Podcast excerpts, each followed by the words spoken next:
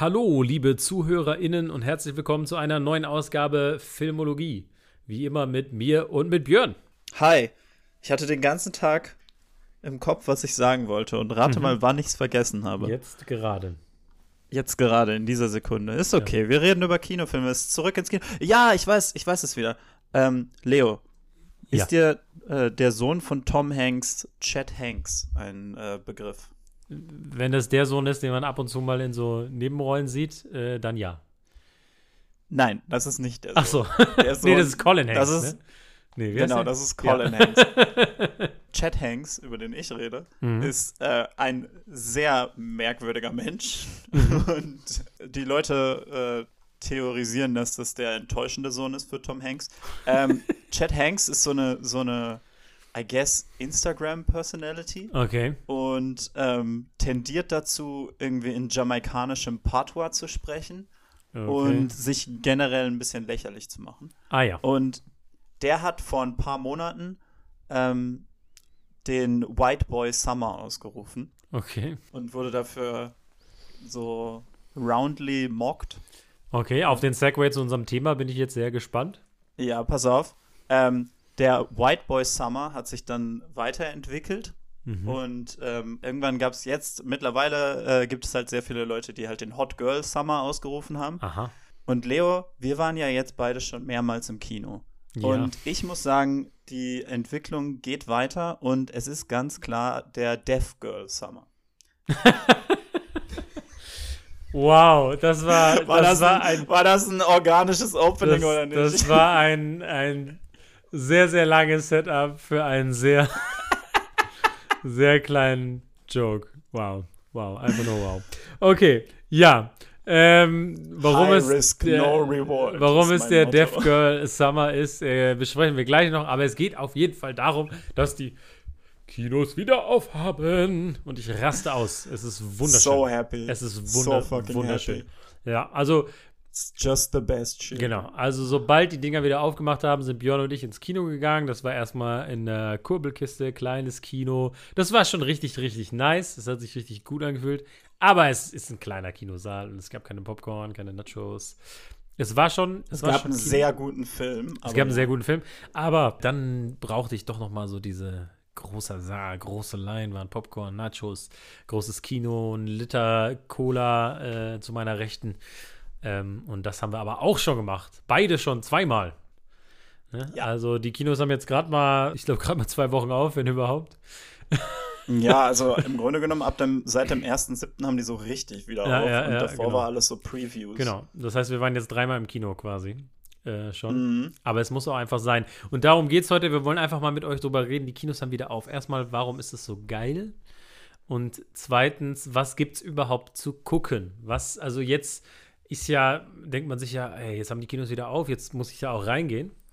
Und wir sagen euch so ein Ich bisschen hoffe, was. das denken alle. Ja, ich hoffe. Nein, sie müssen. Und wir sagen ihnen jetzt, in welche Filme sie müssen. So rum. Ähm, Genau. Und deshalb wollten wir so ein bisschen über die Releases sprechen und äh, was so kommt.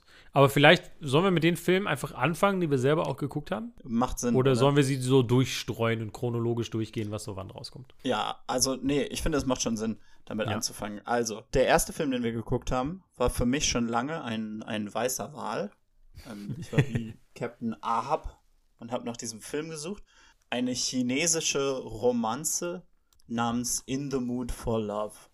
Und wenn ich jetzt Romanze sage, dann meine ich wirklich so, ich meine auf dem Level von Titanic oder so, ne? Also wirklich, Ja, also nicht so jetzt von, feelings. von der Epicness, ja, sondern so, aber es so ist einfach der, emotional. Es geht nur um Emotionen quasi. Ne? Genau, von der Intensität der Gefühle und äh, Genau. auch vom, Al- also auch ganz einfach vom Filmmaking-Skill her. Ne? Ja. Also äh, Ja. Titanic ist ja ein, also ein ziemliches Meisterwerk, muss man ja auch schon mal sagen. Ne? Mhm. Aber ja, In the Mood for Love eben auch. Genau, und ähm, der Grund, warum du den nicht gefunden hast, ist natürlich, weil dieser Film nie in Deutschland released wurde eigentlich. Und ähm, ich weiß gar nicht, ich habe den Eindruck, also bei mir zumindest war es so, dass ich in den letzten Jahren immer mehr davon gehört habe, dass er irgendwie so in mein Cineastenbewusstsein gerückt ist sozusagen. Aber ich habe jetzt auch den Eindruck, dass mehrere Kinos äh, den Film jetzt auch zeigen in Deutschland und der kriegt jetzt tatsächlich genau. ein Release. Also auf Filmstarts ist der also tatsächlich daran, als Deutschland-Release aufgelistet. Ja, der Film ist ja aus, was hatten wir gesagt? Was hatten wir 2000, glaube ich. 2000, genau. Ja, genau. Er darf schon trinken in Amerika. Der ist in Deutschland nie released worden, aber äh, jetzt wird er released, weil es eine 4K äh, Remaster davon mm, jetzt gibt. Okay. Ah, ja. Deswegen hat er jetzt, kriegt er jetzt gerade, glaube ich, weltweit einen Re-Release. Genau. Ähm, aber ja, für mich war das auch so. Im Grunde genommen, in dem Moment, wo ich angefangen habe, so koreanisches Kino sehr zu verfolgen, ähm, ist der auf einmal auch überall aufgetaucht und dann war ich immer so, oh, den will ich auch gucken. Und dann habe ich den mhm. aber nirgendwo gefunden. Und dann habe ich mal, hat mal äh, meine, meine liebe Chefin mhm. oder Ex-Chefin, muss ich ja jetzt sagen, hat äh, den mal als einen ihrer Lieblingsfilme aufgezählt und dann war ich so, mhm. wo hast du den gesehen? Wie hast du den gesehen? Und dann war ich so, ja, ich habe den, ich habe den auf DVD. Und dann war ich so, was? Weil ich habe mehrmals schon geguckt, ob man den nicht einfach auf DVD kaufen kann, ja, auf Blu-ray. Ja.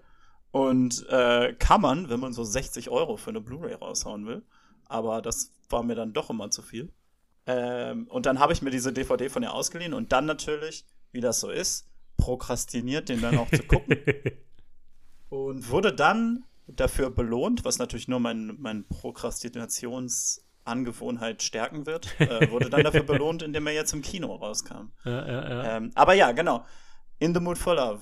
Worum geht's, Leo? Ja, also, ich würde mal sagen, ähm, dass es auf jeden Fall ein Film ist, für den man auch in der Mut sein muss, weil er ist schon auf eine Art und Weise künstlerisch. Es geht letztendlich darum, der Plot ist eigentlich relativ easy.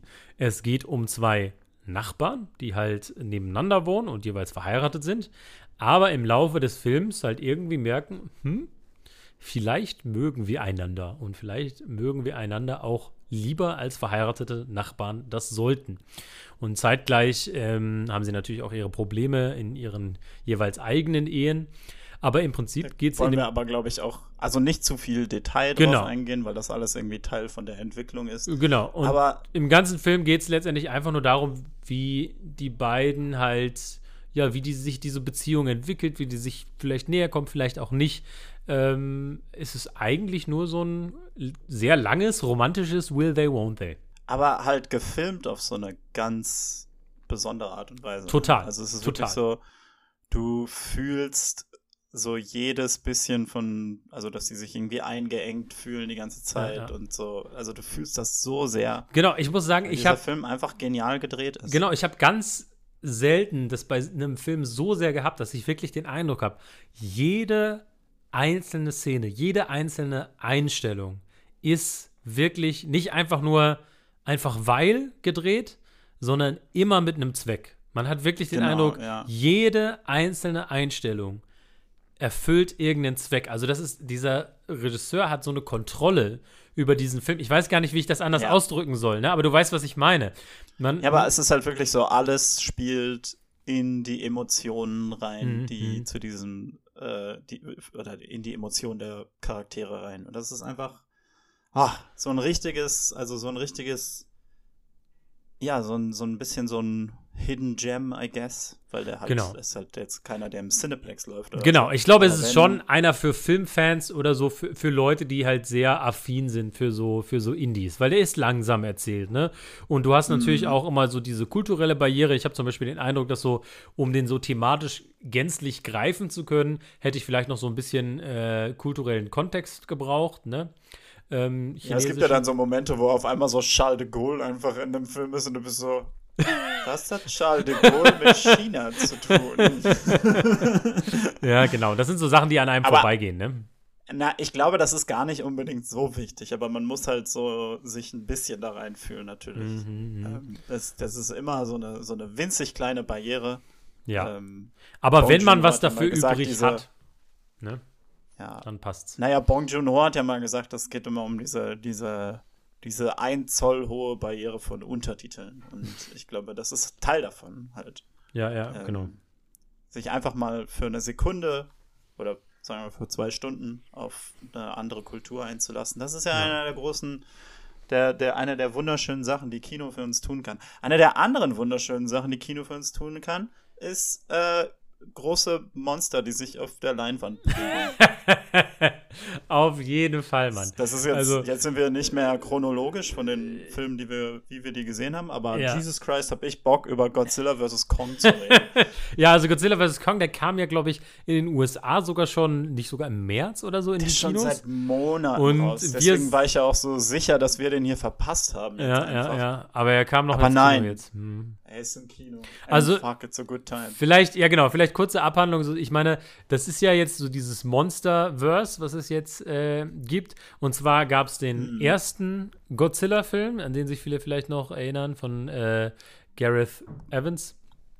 ähm, Edwards. Edwards, verdammt, jetzt habe ich es verwechselt. Und ich schaue auf die DVD. Ich sitze, ich sitze genau vor meinem Regal und schaue genau auf die DVD vom ersten Godzilla-Film. Ähm, der, äh, den fand ich ziemlich stark, auch wenn, wenn viele den so ein bisschen kritisiert haben. Äh, dann kam Kong. Skull Island, der halt, ja, so als B-Movie irgendwie funktioniert, finde ich. Aber ich habe den tatsächlich auch noch mal geguckt Mhm. letztens und ohne Scheiß, der Film funktioniert. Ja, Also, ich habe viel Liebe für den.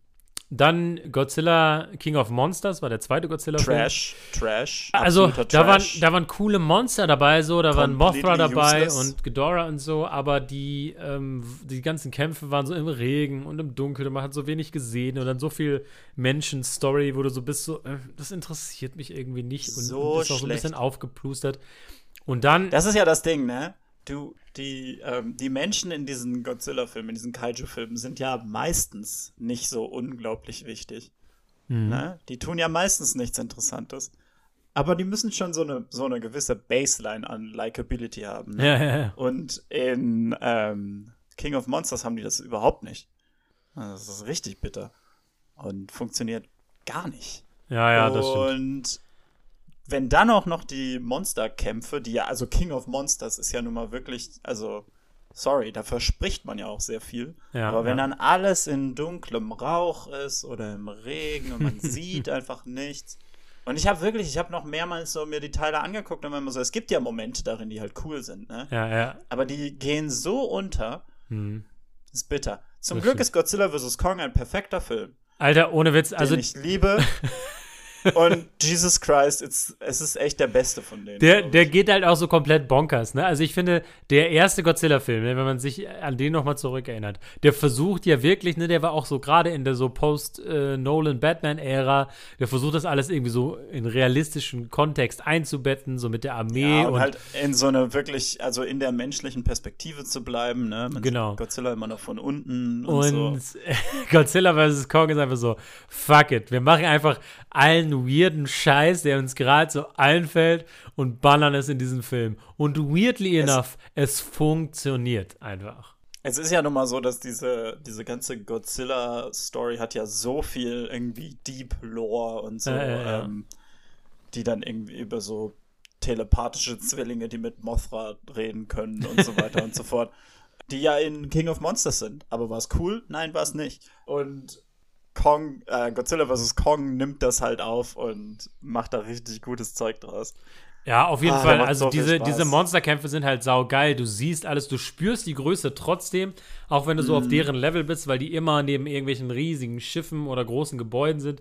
Es gibt einen Fight in Hongkong gegen Ende. Also wirklich, diese Fights sind immer so, du denkst so, es ist so geil, leider hört es gleich auf. Aber dann hört es nicht auf und der Kampf geht noch zwei Szenen weiter. Und ohne Witz, ich habe so oft in diesem Kino gesagt, oh, yes! Mm. Also Oh, so, ich wir haben, habe nur ich, solche zwei, Geräusche gemacht. Wir haben, glaube ich, die zwei Leute, die vor uns in den D-Box sitzen, saßen richtig aufgeregt. Wir haben so viel Spaß, so laut gehabt. Ohne Witz, also, also wer was über hat für so, für so Filme, ne, wo Monster sich kloppen, also sowas wie, wie Pacific Rim oder so, oder eben generell auch die anderen Godzilla-Filme, ähm, dafür ist der Film echt geil. Also das ist gut, das ist Ja, jetzt, das, also es ist wenn- halt auch generell einfach ein guter Blockbuster. ja, ich, ich ne? glaube jetzt, wenn Also- du Godzilla so prinzipiell dumm findest, weiß ich jetzt nicht, ob der Film jetzt, Ja. weißt du, Wobei, wobei kriegt. das auch der Film ist, ja meiner Meinung nach, der dem, dem grundlegenden Thema der, äh, dieser amerikanischen Version von Godzilla, nämlich das, was ist, wenn wir in einer Welt leben, in der Menschen nicht die Alphas sind auf Ja, der ja, Welt ja. oder nicht die Apex Predator sind. Da kommt der dem eigentlich am nächsten. Ne? ja, das stimmt schon. und, äh, und, und hat da, hat so einen gewissen Arc dazu auch.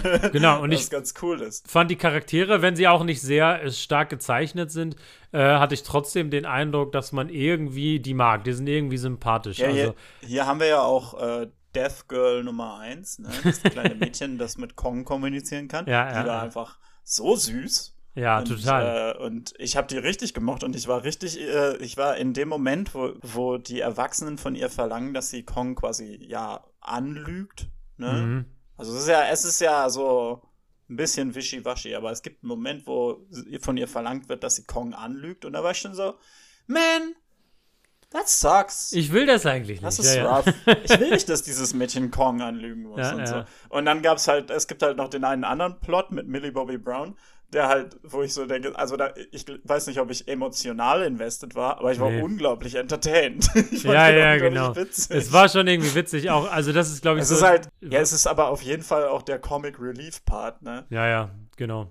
Also- Aber ich finde, den, den braucht es teilweise gar nicht, weil einfach diese Fights Nee. so unfassbar geil sind und einen einfach so lachen lassen, was die sich einfallen lassen. Und die haben Ja. echt so den, also ich würde auch sagen, das ist ein Film, wo man schon auch Spoiler, ähm, Spoilern aus dem Weg gehen muss. Das, das Einzige, was man, finde ich, dazu sagen muss zu dem Film, ist halt, und was ich auch sehr, was daran sehr gut ist, ist, dass die von Anfang an gesagt haben, das ist nicht so ein Batman wie Superman, wo sie sich für einen Moment prügeln und dann sind sie aber Freunde und, äh, und quasi beide kommen als Brand immer noch als totale Sieger raus. Ne? Ja. Also es gibt einen Sieger. es gibt einer in gewinnt. Dem Kong Ja, ja. versus Genau. Godzilla Fight. Ja, ja, ja. Ne? Am, Ende, am Ende unterwirft sich einer dem anderen. Ja. Und- Und, ja. Das ist halt, das ist halt, finde ich, das, das ist gut.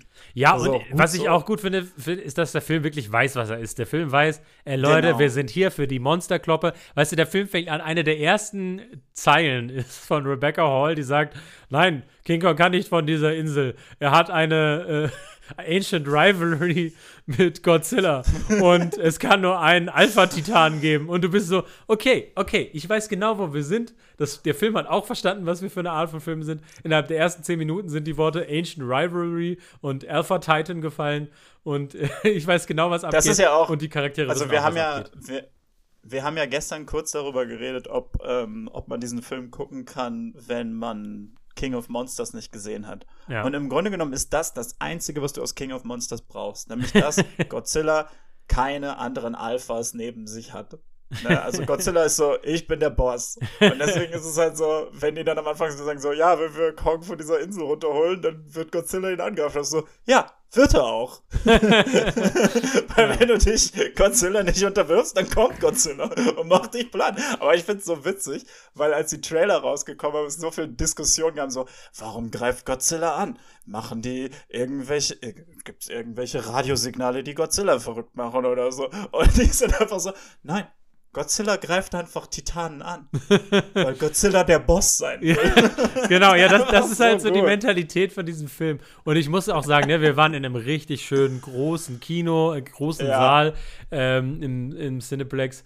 Und es war einfach glorreich. Also, das ist wirklich ein Film. Ich meine, das ist ein riesiger Affe, der eine riesige Echse verprügelt. Ja, das ist Das so muss man auf einer Spaß riesigen Leinwand dabei. sehen. Und die Kampfchoreos und dann dieser, wirklich dieser Fight in Hongkong mit diesen, mit diesen Neon, mit dieser Neon-Stadt und Ja, Godzilla ja. und King Kong, wie sie sich da wirklich kloppen und teilweise auch den einen oder anderen Wrestling-Move auspacken, hatte ich den Eindruck. ähm, es ist, es ist ist so einfach nur geil. Zeug Einfach nur geil. Einfach nur Er geil. macht tierisch Spaß. Ähm, Ja, ich meine, es ist ein bisschen so, sie haben Isa Gonzalez und Weston sie ein bisschen. Das ist das Einzige, was ich ein bisschen schade finde an dem Film. Ich finde, nein, aber guck mal, für mich ist das immer so das Ding, dass ähm, gerade in so Godzilla-Filmen und so, da willst du ja auch, dass die Leute mit wenig viel machen, weil du gar nicht so viel Zeit mit denen verbringen willst irgendwie. Ja. Und Isa, Isa, Isa, ist das der richtige Weg, die Ich auszusprechen? glaube. Fuck it. Äh, Never second guess yourself. Äh, Isa Gonzalez ähm, kommt halt so rein, sagt jedem, dass sie die Scheiße findet und dann ist auch ihr Charakter etabliert. Und das ist unglaublich witzig. die, Ja. die kommt so rein und ist so, your shit, your shit, your shit, Ja. your shit.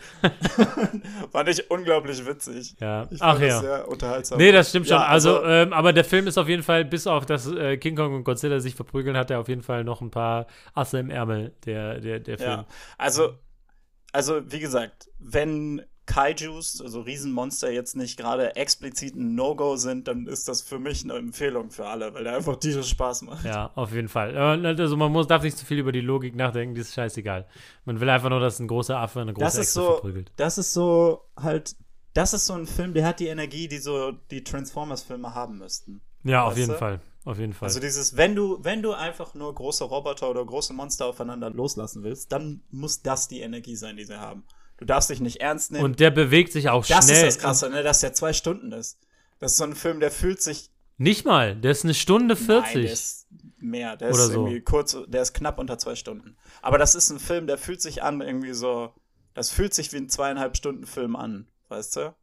Also, also nicht, dass er, also Ja, das ja. fühlt sich so an, da ist so Action drin für einen zweieinhalb Stunden Film, aber in einem zwei Stunden Film.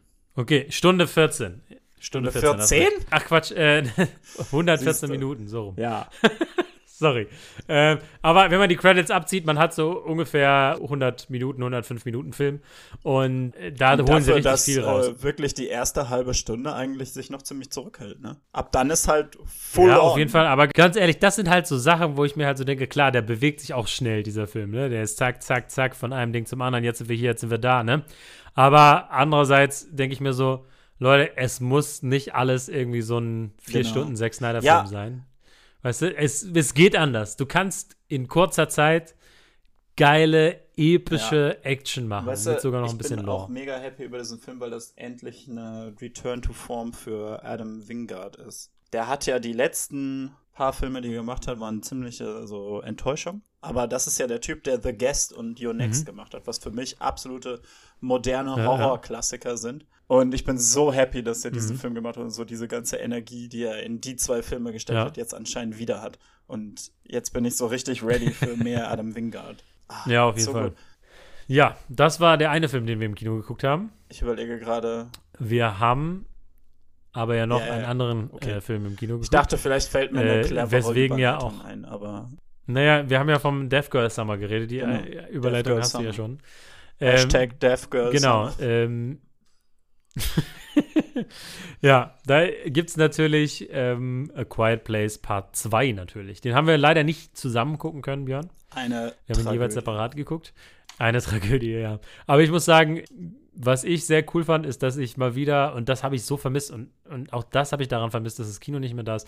Ich habe mich mit Kumpels getroffen und wir haben zuerst den ersten auf DVD geguckt und sind dann ins Kino gegangen. Und wie oft ich das sonst auch immer gemacht habe, ne? Irgendwie die ersten paar Filme schauen und dann in den nächsten ins Kino gehen. Bei Planet of the Apes habe ich das gemacht.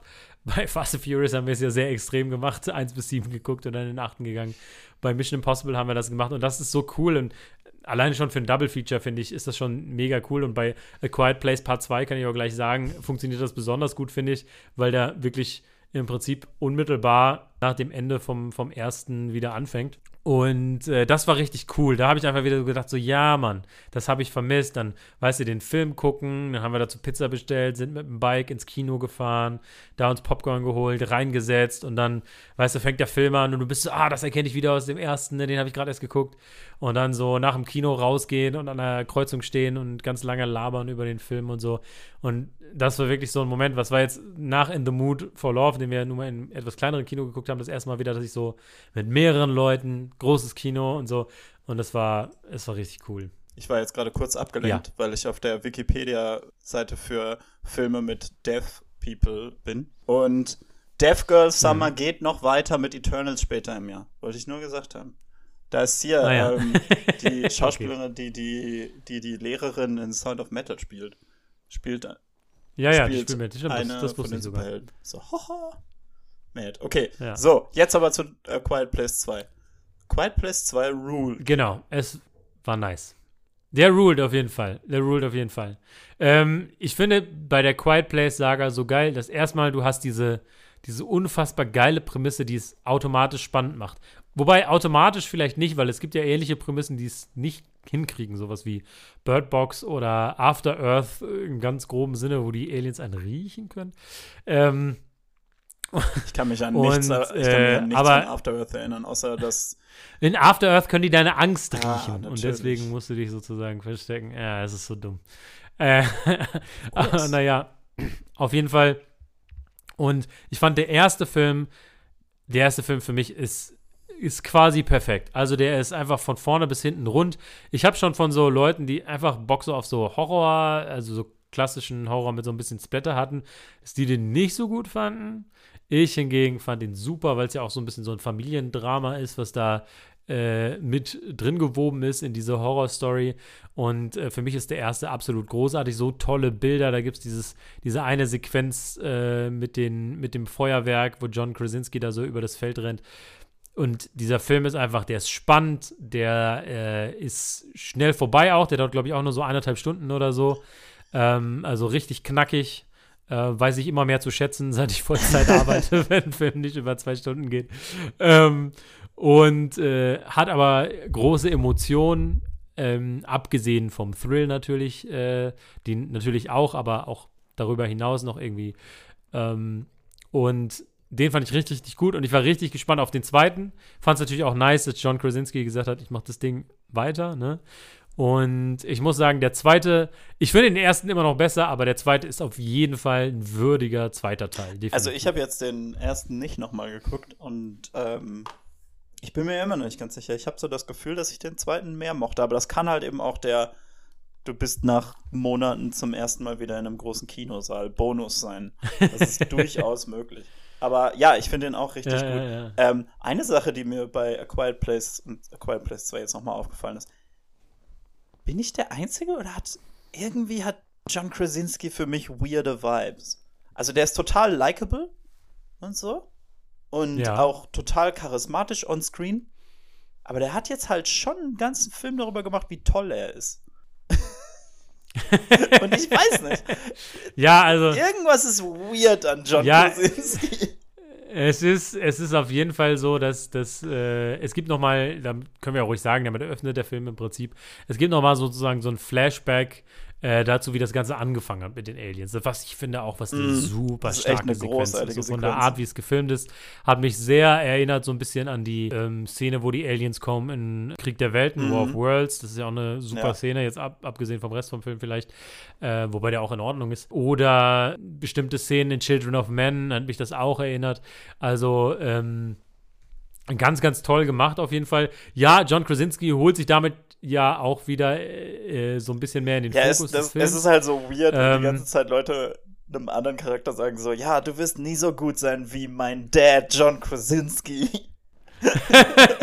ja, das stimmt schon. Ich glaube halt so ein bisschen, er verarbeitet damit auch so seine Fantasie, so der perfekte mm. Dad zu sein, weil er auch selber Vater ist. Ich kann mir schon vorstellen, dass man das da so ein bisschen verarbeitet, wenn man die Chance schon hat, ähm, die Lead ja. in einem Film zu sein, weil man den selber schreibt. Aber also mal führt. ganz abgesehen davon, ähm, dass ich John Krasinski irgendwie ein bisschen weird finde, weil der so überpolished ist. Der Typ hat auf jeden Fall so in Filmschool echt aufgepasst, weil ich finde, ähm, A Quiet Place ist könntest halt sagen, irgendwie so by the books, aber halt nicht in a bad way, weißt du? Ja. Also der ist halt so, das ist so ein Film, der nichts irgendwo droppt oder so. Das ist ein Film, der halt, wo halt ja. die ganze Struktur stimmt und so. Es ist ein Film, der halt so, wenn er was am Anfang aufbaut, dann äh, so gibt es am Ende auch einen Payoff dafür.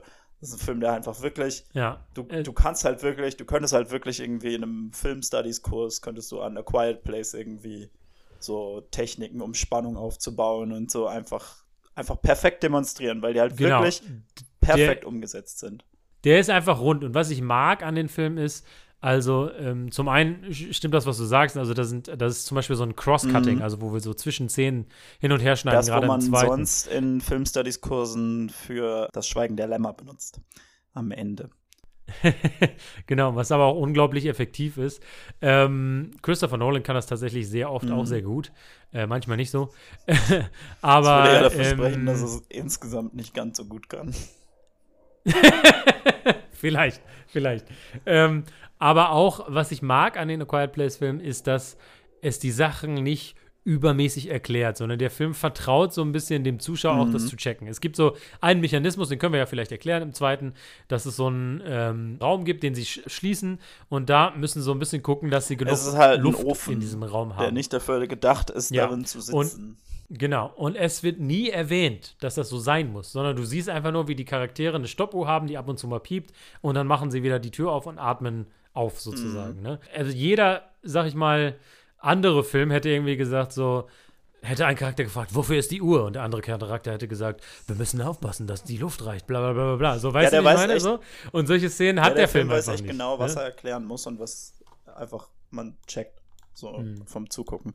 so von der Quiet Place 1 zu A Quiet Place 2 hat man so ein bisschen den Eindruck, dass es so ähnlich ist wie, wie der Jump so von Alien zu Aliens, ähm, wo der erste noch sehr so im Horror-Genre zu Mhm. Hause ist und der zweite So ein noch bisschen ein mehr Action bisschen mehr Action-Thriller Das ist wird. ja auch Mhm, eine genau. sehr äh, organische so Entwicklung für Horrorfilme, weil halt letzten Endes du am Ende von einem Horrorfilm ja nie das Monster genauso mysteriös und gruselig haben kannst wie am Anfang, ne? Weil am Ende muss man ja irgendwie triumphiert klar. haben, deswegen am Ende von A Quiet Place finden sie heraus, ah, die haben doch eine Schwäche. Und deswegen im zweiten ist dann halt ein bisschen mehr Raum dafür, dass sie sich ein bisschen besser dagegen wehren können. Obwohl ich finde, der schafft das auch ganz gut, das dann nicht zu übertrieben zu machen. Ne? Sie sind halt immer noch, sie wissen immer noch, es ist immer noch besser, nicht gegen die zu kämpfen, auch wenn wir jetzt eine Möglichkeit haben, gegen sie zu kämpfen.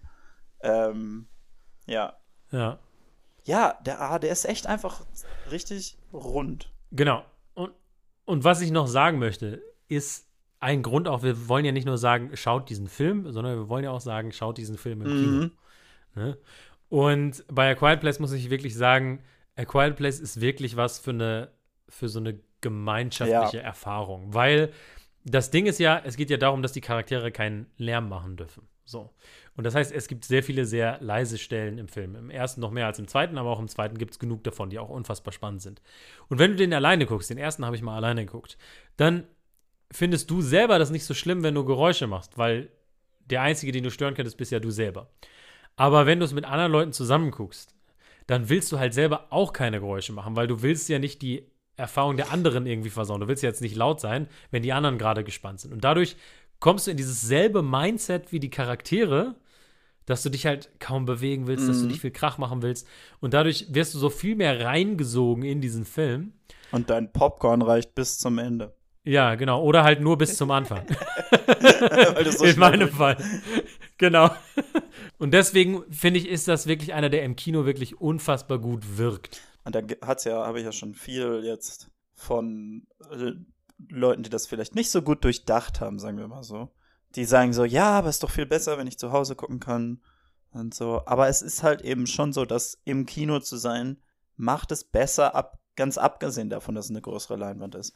Weil du halt einfach im Kino denkst du nicht darüber nach, irgendwie ans Telefon zu gehen. Es sei denn, der Film ist sehr langweilig. Im Kino bist du halt einfach viel mehr so immersed. Ja. Und das hilft natürlich so einem Film Genau. wie The A Quiet Place. Das hilft auch unglaublich für so einen Film wie äh, In the Mood for Love. Ne? Also das ja, ja, auf jeden Fall. ist so richtig.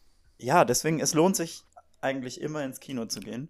Und bei A Ähm, Quiet Place natürlich auch darüber hinaus natürlich noch die fette Soundanlage im Ja, Kino ja. ist natürlich auch nochmal, hat auch nochmal, ist Sound ja- spielt so eine große Rolle. Ja, ja, das ist Und so. manche Leute haben einen fetten Fernseher zu Hause und keine Anlage. Da bin ich immer so, ey, Digga, sorry, aber deine, weiß nicht, 56 Zoll bringen halt gar nichts, wenn du nicht auch noch eine fette Anlage dazu hast. I feel Das- called out, aber okay. Ich habe ja Ich jetzt. kann immer ein paar gute Preis-Leistungs-Dinger empfehlen. Ja, wenn ich jetzt. Äh, das ist auf jeden Fall auf dem äh, so auf dem Plan. Ein ordentliches Soundsystem. Ja. Aber ja. Äh, Du Jetzt- warst aber auch nicht gemeint. Der, ähm, der zweite Teil dieser Episode wäre dann jetzt ein Blick in die Zukunft. All die Filme, die jetzt noch kommen, die wir alle noch sehen wollen. Äh, ne? eigentlich nicht unbedingt, denn Björn, wir haben ja noch ein paar Filme gesehen. Die haben wir zwar nicht im Kino gesehen, sondern im Rahmen der Oscars. Ah, aber es gibt ja, noch gut, Filme, aber das die sind ja rauskommen, die Filme, wir die, schon gesehen haben. Ja, genau. Ja, okay, dann das Äh, kommt. genau, auch. deshalb würde ich die vielleicht zuerst sprechen. Wir haben über die auch im Prinzip schon geredet in unserer Oscar-Folge. Und Mhm. die Leute sollen ja einfach zurückgehen und sich das anhören. Ähm, aber auf jeden Fall, was wir gesehen haben, ist äh, Nomadland, der jetzt auch in die Kinos kommt äh, zum 1. Juli. Und Judas and the Black Messiah. Der kommt auch ins Kino? Ja, der kommt auch ins Kino. Ja, für den habe ich ja noch keinen Kino-Release gesehen in Münster. Genau, der ist aber schon, in manchen Der Kinos läuft er schon. In Osnabrück habe ich den schon gesehen. Zum Beispiel, Crazy. also äh, war der mit dem Poster. Genau, und der offizielle Filmstart ist der 1.7. Hm. Ähm, vielleicht können wir die Im kurz nochmal anreißen, weil wir haben bei den Oscars schon drüber geredet. Ja, im August kommen auch noch Promising Young Woman und The Father. Genau, genau. Und äh, der Rausch, über den haben wir auch ein bisschen geredet, ein bisschen zu wenig, meiner Meinung nach, äh, bei der Oscar-Folge. Ähm, der kommt am 22.07. Also so ein paar von den Filmen, über die wir in unserer Oscar-Folge geredet haben, äh, die kommen auf jeden Fall noch. Ich würde sagen, Nomadland lohnt sich auf jeden Fall, wegen der Bilder einfach. Tatsächlich würde ich einfach sagen, alle von denen lohnen sich. Aber, alle, ja, ähm, im Prinzip lohnen sich alle von denen. Also hört man unsere Oscar-Folge rein. Ich habe auch schon überlegt, so welche davon möchte ich jetzt wirklich noch, ähm, noch mal im Kino gucken. Weil halt rein finanziell wahrscheinlich nicht ganz alle drin sind. Aber Nomadland ist für mich auch ganz oben. Weil das ist so der. Der hat großartige Landschaftsaufnahmen ja. alleine schon. Ja, ne? alleine das willst du schon auf der großen Leinwand. Das ist so einer, sehen, der ne? dich halt auch dann so reinzieht, glaube ich, richtig.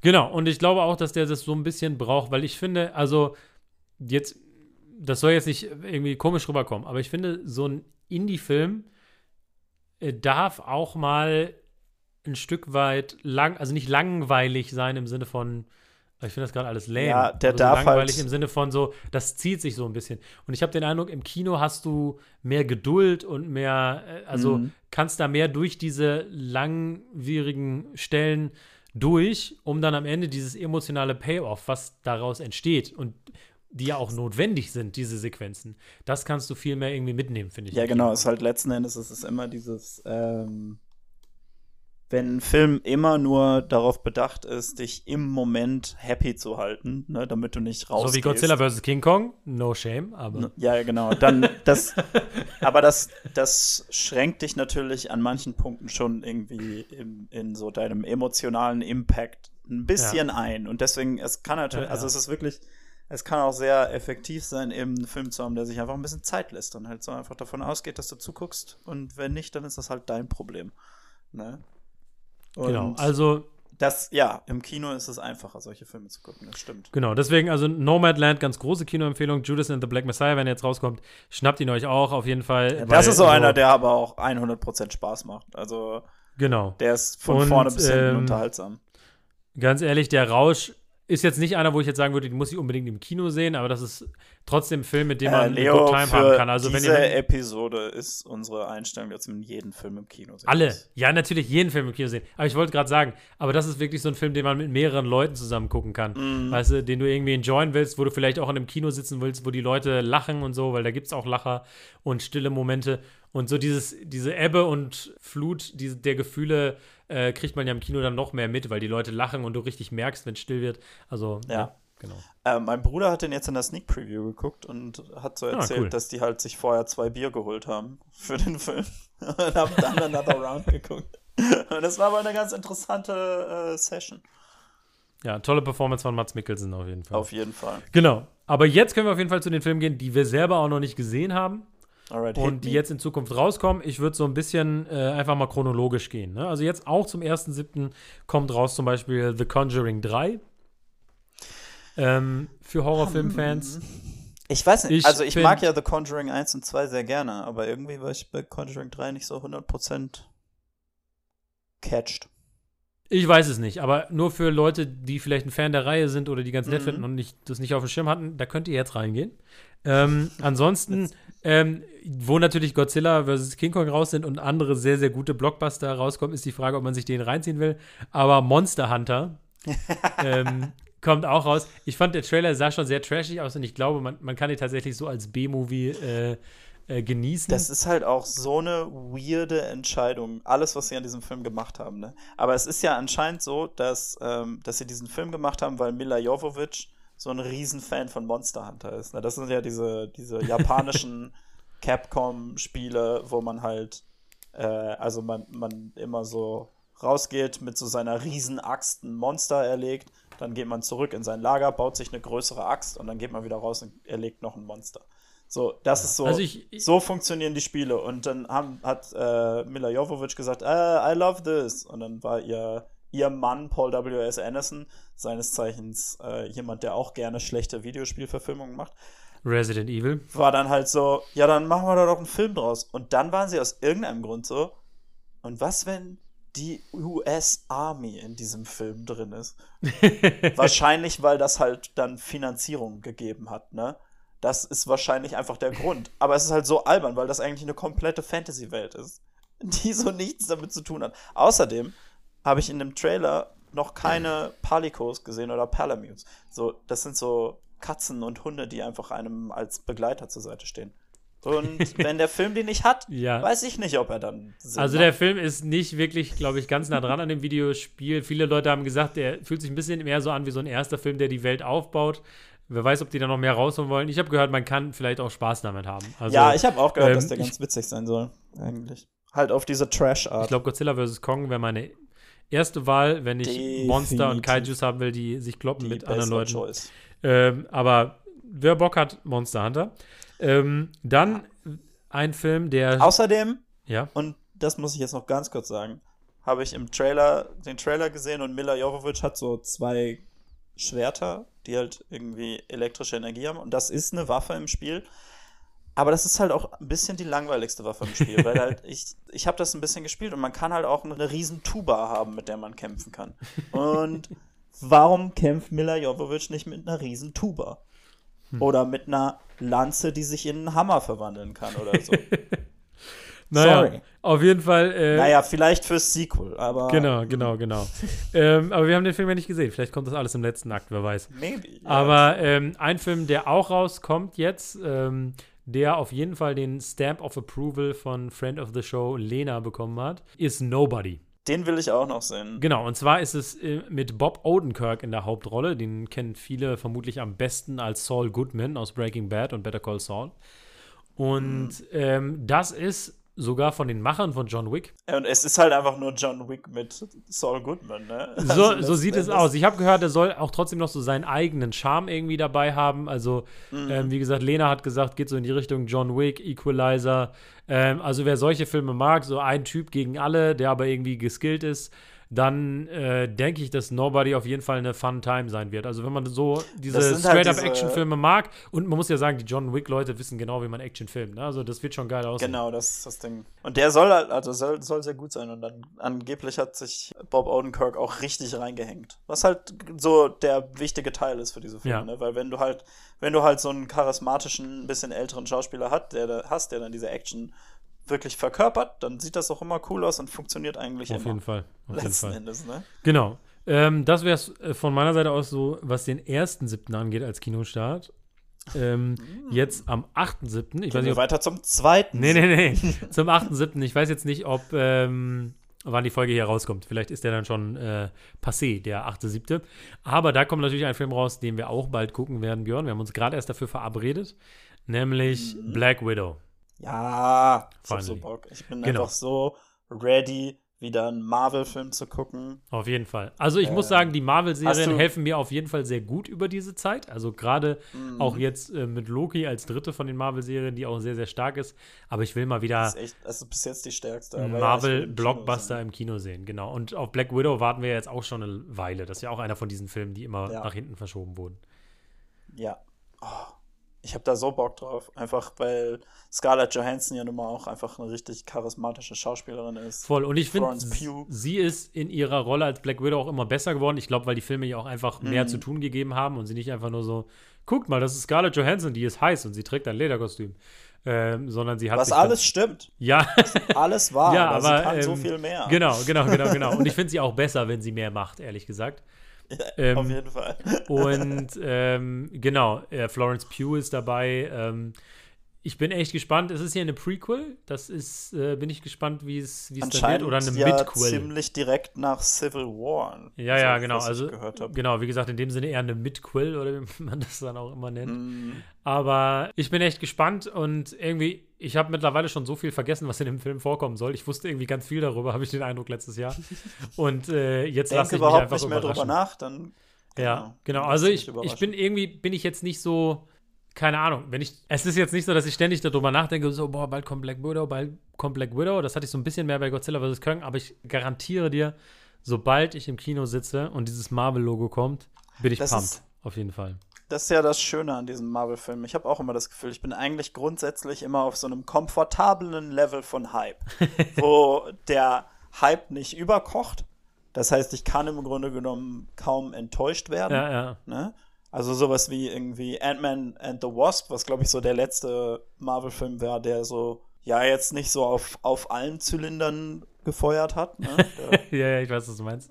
also der so ein bisschen enttäuschend war, aber weil Marvel halt auch das richtige Level an Hype hat, ist das auch nicht schlimm. Ja, Und genau. aber dafür sind halt dadurch, dass die Filme eigentlich alle grundsätzlich ziemlich gut sind, ist das einfach äh, dann immer eine wunderbare Kinoerfahrung. genau.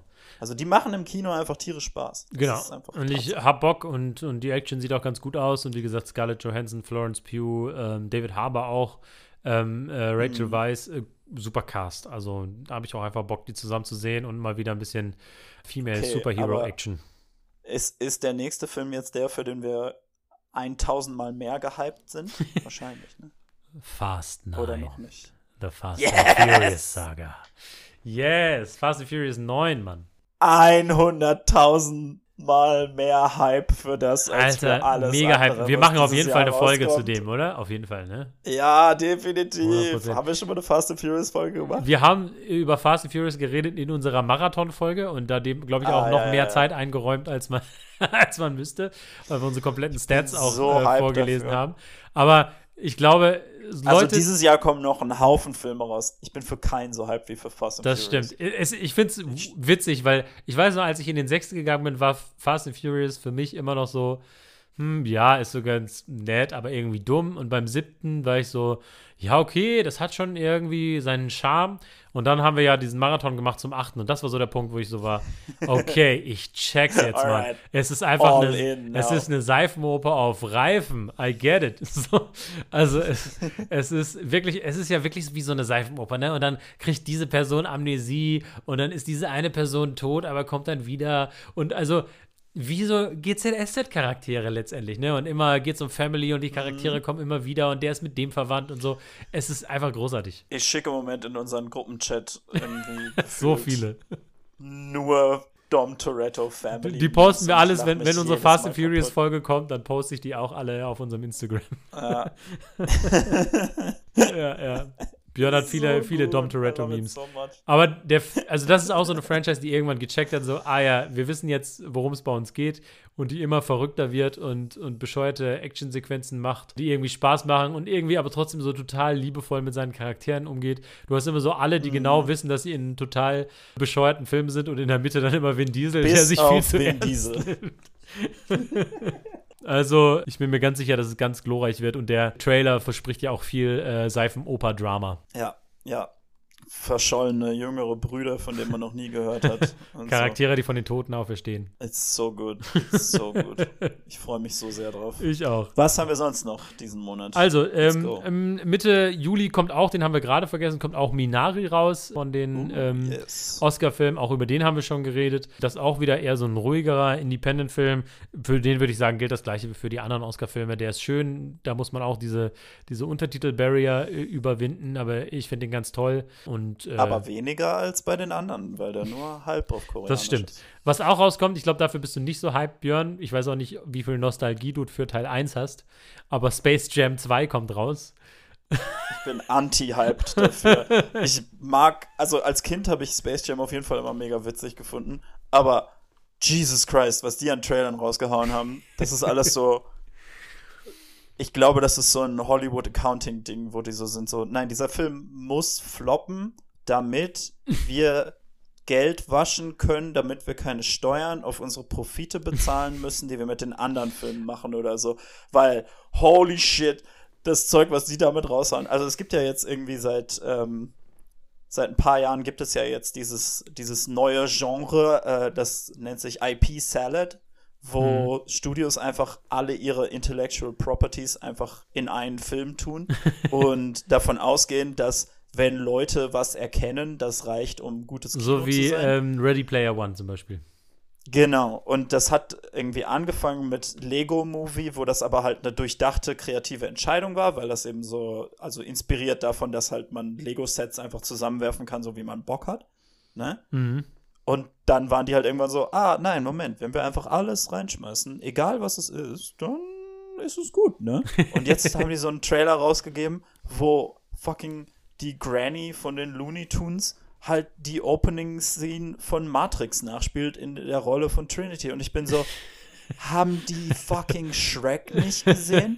In Shrek, einem Film, der jetzt 20 Jahre alt 10, ist. 15, 20 Jahre Shrek alt ist von 2001. gibt es genau diese Szene.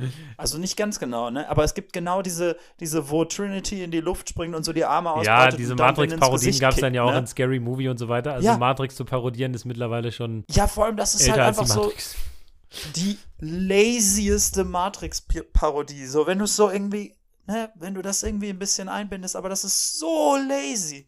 Und dann der andere, der andere Trailer war irgendwie Porky Pig, der halt so ein Notorious B.I.G. Rap macht. Okay, okay, also wir sehen, so. wir sehen Björn ist nicht Jesus excited Christ. für äh, Space Jam 2. Ähm, ich Nee, muss, ich nicht muss zugeben, als ich das gehört habe, habe ich gedacht so, ach, könnte witzig sein mit LeBron James, ich guck's mir an. Ich muss ehrlich gesagt auch sagen, dass ich nach den Trailern denke, hm, vielleicht, vielleicht doch nicht. Vielleicht, maybe wait for streaming. Ich finde Ja, es aber ja, auch ja. geil, dass der Plot von diesem Ding ist irgendwie, dass Don Cheadle LeBron James Kinder kidnappt oder LeBron James Sohn kidnappt, um seine Instagram-Follower zu kriegen. Tja, Was halt, das ist ein Plot. it's a choice, ja. Ähm, naja, wir haben sehr viel jetzt über Space Jam 2 geredet. Vielleicht äh, reden wir noch kurz über die anderen Sachen, die noch kommen. In the Heights kommt, das ist ähm, ein Lin-Manuel Miranda-Musical, das ist der Typ, der auch Hamilton gemacht Dope. hat. Ich bin fast noch gespannter darauf, weil das ähm, ein John M. Chu-Film ist, ne? der Typ, der Crazy Rich Agents Ja, gemacht stimmt. hat. Also ich habe gehört, so in den USA wird er halt sehr von so der Musical-Fanbase irgendwie besucht, aber nicht darüber hinaus. Aber ich glaube, wenn man Musical-Fan der ist, kann man sich den auf sein. jeden Fall geben. Ja, ja. Er soll sehr gut sein, auf jeden Fall. Ansonsten kommt Ende des Monats dann noch M. Night Shyamalans neuer Film, Old. Da sahen die Trailer Der erste, relativ der interessant erste aus. M. Night Shyamalan-Film, auf den ich wirklich legit excited bin. Er hat ja jetzt wirklich eine lange Rehabilitation hinter sich. Ja. Also Glass hat mich ja überhaupt nicht überzeugt und also Split fand ich ja okay und The Visit habe ich leider noch nie gesehen. Den muss ich noch gucken, aber da warte ich erstmal, wenn er mich mit Old überzeugt, vielleicht gucke ich dann The Visit. Aber Old Genau. sieht echt ganz cool aus. Halt so ein richtiger klassischer Mystery-Horror-Film, so ein bisschen. Genau, einfach mal Trailer angucken. Ich glaube, der gibt schon so ein gutes Gefühl dafür, Ja. was das so für eine Art ja, Film ja. wird. Der sieht echt solide Dann aus. kommt noch Cash Truck oder auf Englisch Wrath of Man mit Jason Statham und Guy Ritchie. Soll so ein okayer Actionfilm sein. Da gibt's, glaube ich, möglicherweise bessere Ja. Choices. Wenn man Jason Statham Aber- mag und so Guy Ritchie Style, also ich muss ja auch sagen, wir haben ihn jetzt nicht gesehen, ne? King Arthur wurde von Kritikern richtig zerfetzt und wir hatten irgendwie Spaß damit im Kino, ne? Also ich finde, Guy Ritchie schafft es zumindest mit seiner Regie einfach Spaß zu haben. Von daher kann man sich den, glaube ich, geben. ja, das stimmt schon. Eigentlich Guy Ritchie ist immer zumindest ein Blick wert, wenn man, Ja. wenn man anderes von seinem Zeug mag. Dann kommt schon raus und in meinem Kopf ist dieser Film eigentlich mega weit entfernt, aber er ist tatsächlich in, in drei Wochen schon irgendwie im Kino. Jungle Cruise, äh, der Film mit Dwayne The Rock Johnson und I Emily don't Blunt. know, man. Dieser Disney-Abenteuerfilm, der auch eigentlich nur auf einem Ride aus dem Freizeitpark basiert. Ich meine, der sieht halt kind of basic aus, ne? Ja, er sieht sehr basic Nicht aus. so aber- super Hype dafür. Ja, ich, ich gucke mir vielleicht an. Ich liebe Emily Blunt einfach.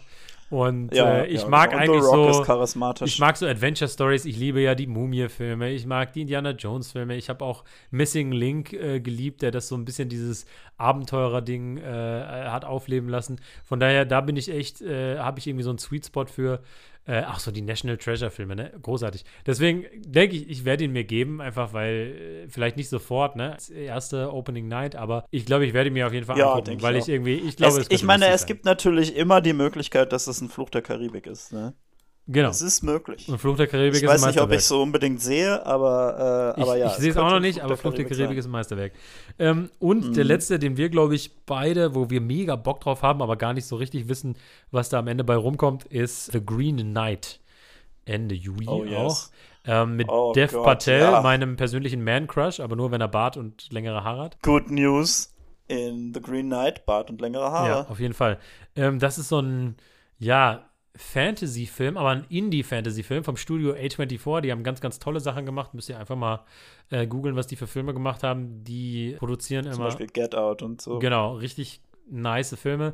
Und der sieht total geil, mythologisch, episch aus. Das ist auch einfach so ein Film, ich könnte den niemandem pitchen, aber ich würde sagen, Ja. guckt euch einen Trailer an. Genau. Also die Story ist irgendwie, König Arthurs Tafelrunde und dann taucht auf einmal so ein grüner Ritter auf Ja. und Dev Patel sagt, ja, okay, ich kämpfe gegen dich. Ja. Und das ist irgendwie die Story?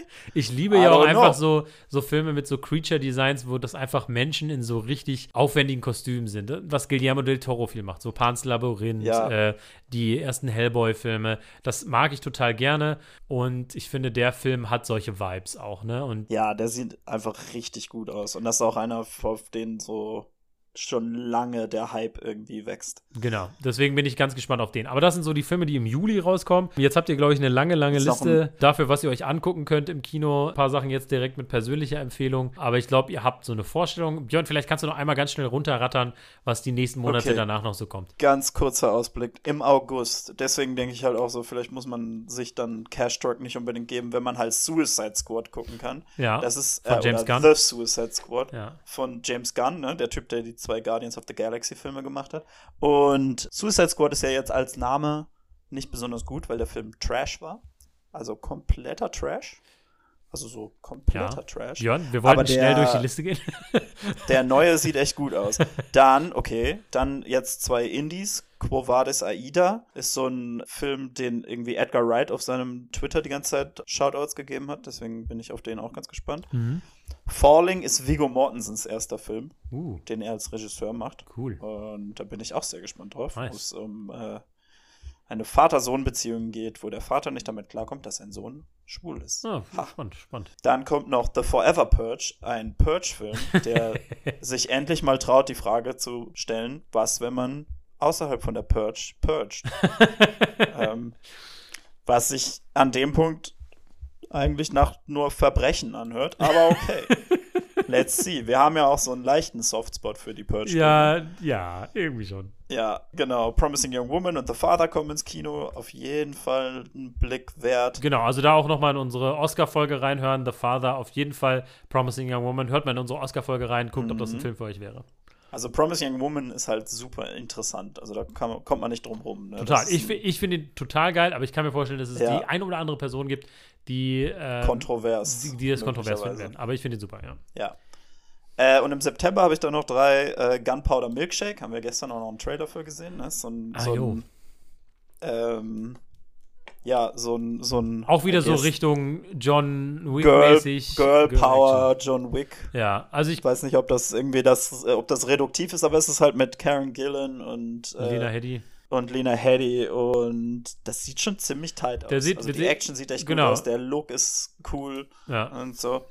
Und dann kommen im September auch noch Dune und James Bond. Alter. Und James Bond ist ja so eine Franchise, wo ich, im, wo ich mittlerweile sehr so ha, bin. Aber der sieht schon ziemlich nice aus, aber Dune ist halt. Sieht richtig episch Uh. aus. Da haben wir auch den Trailer im Kino I gesehen, das war ganz toll. wait. Genau, ja, und dann kommen, glaube ich, auch noch äh, irgendwann dann Ende des Jahres kommt noch auf jeden Fall The Eternals und Shang-Chi and the Legend of the Ten Ja, Rings wenn raus. bis dahin die Kinos nicht wieder zu sind. Deswegen alle ins Kino gehen, Leute. Genau. Ihr müsst jetzt ins Kino Jetzt- gehen. Wir wissen nicht, ob wir nicht rein. doch noch eine vierte Welle kommen. Und wie gesagt, just in diesem Moment könnt ihr A Quiet Place 2 sehen. Auf jeden Fall sehenswert, auch im Double Feature mit dem ersten.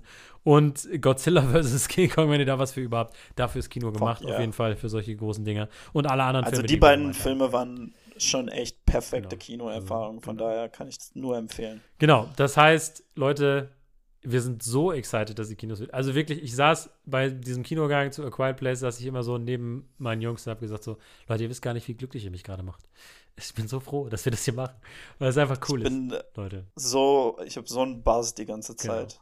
Weil ich so die ganze Zeit denke so, Kino, Kino, Kino. Genau. Das, Kino ist wieder da. deswegen, Leute, auf jeden Fall, sobald ihr könnt, sobald ihr Zeit habt, sobald ihr Geld habt, wenn ihr kein Geld habt, leitet es nicht euch. heute Abend? Genau, warum nicht heute Abend, wenn ihr diesen Podcast hört? Dreht um, wenn ihr den am Auto hört. Jetzt die nächste Ausfahrt zum Kino. Hey Google, einmal die Route zum Kino bitte. Hallo Siri, bitte, bitte die Route zum Kino raussuchen. Ich weiß nicht, ob das funktioniert. ähm, aber ja, Leute, Angeblich tut es das. ihr wisst genau, was zu tun ist. Ab ins Kino. Yes!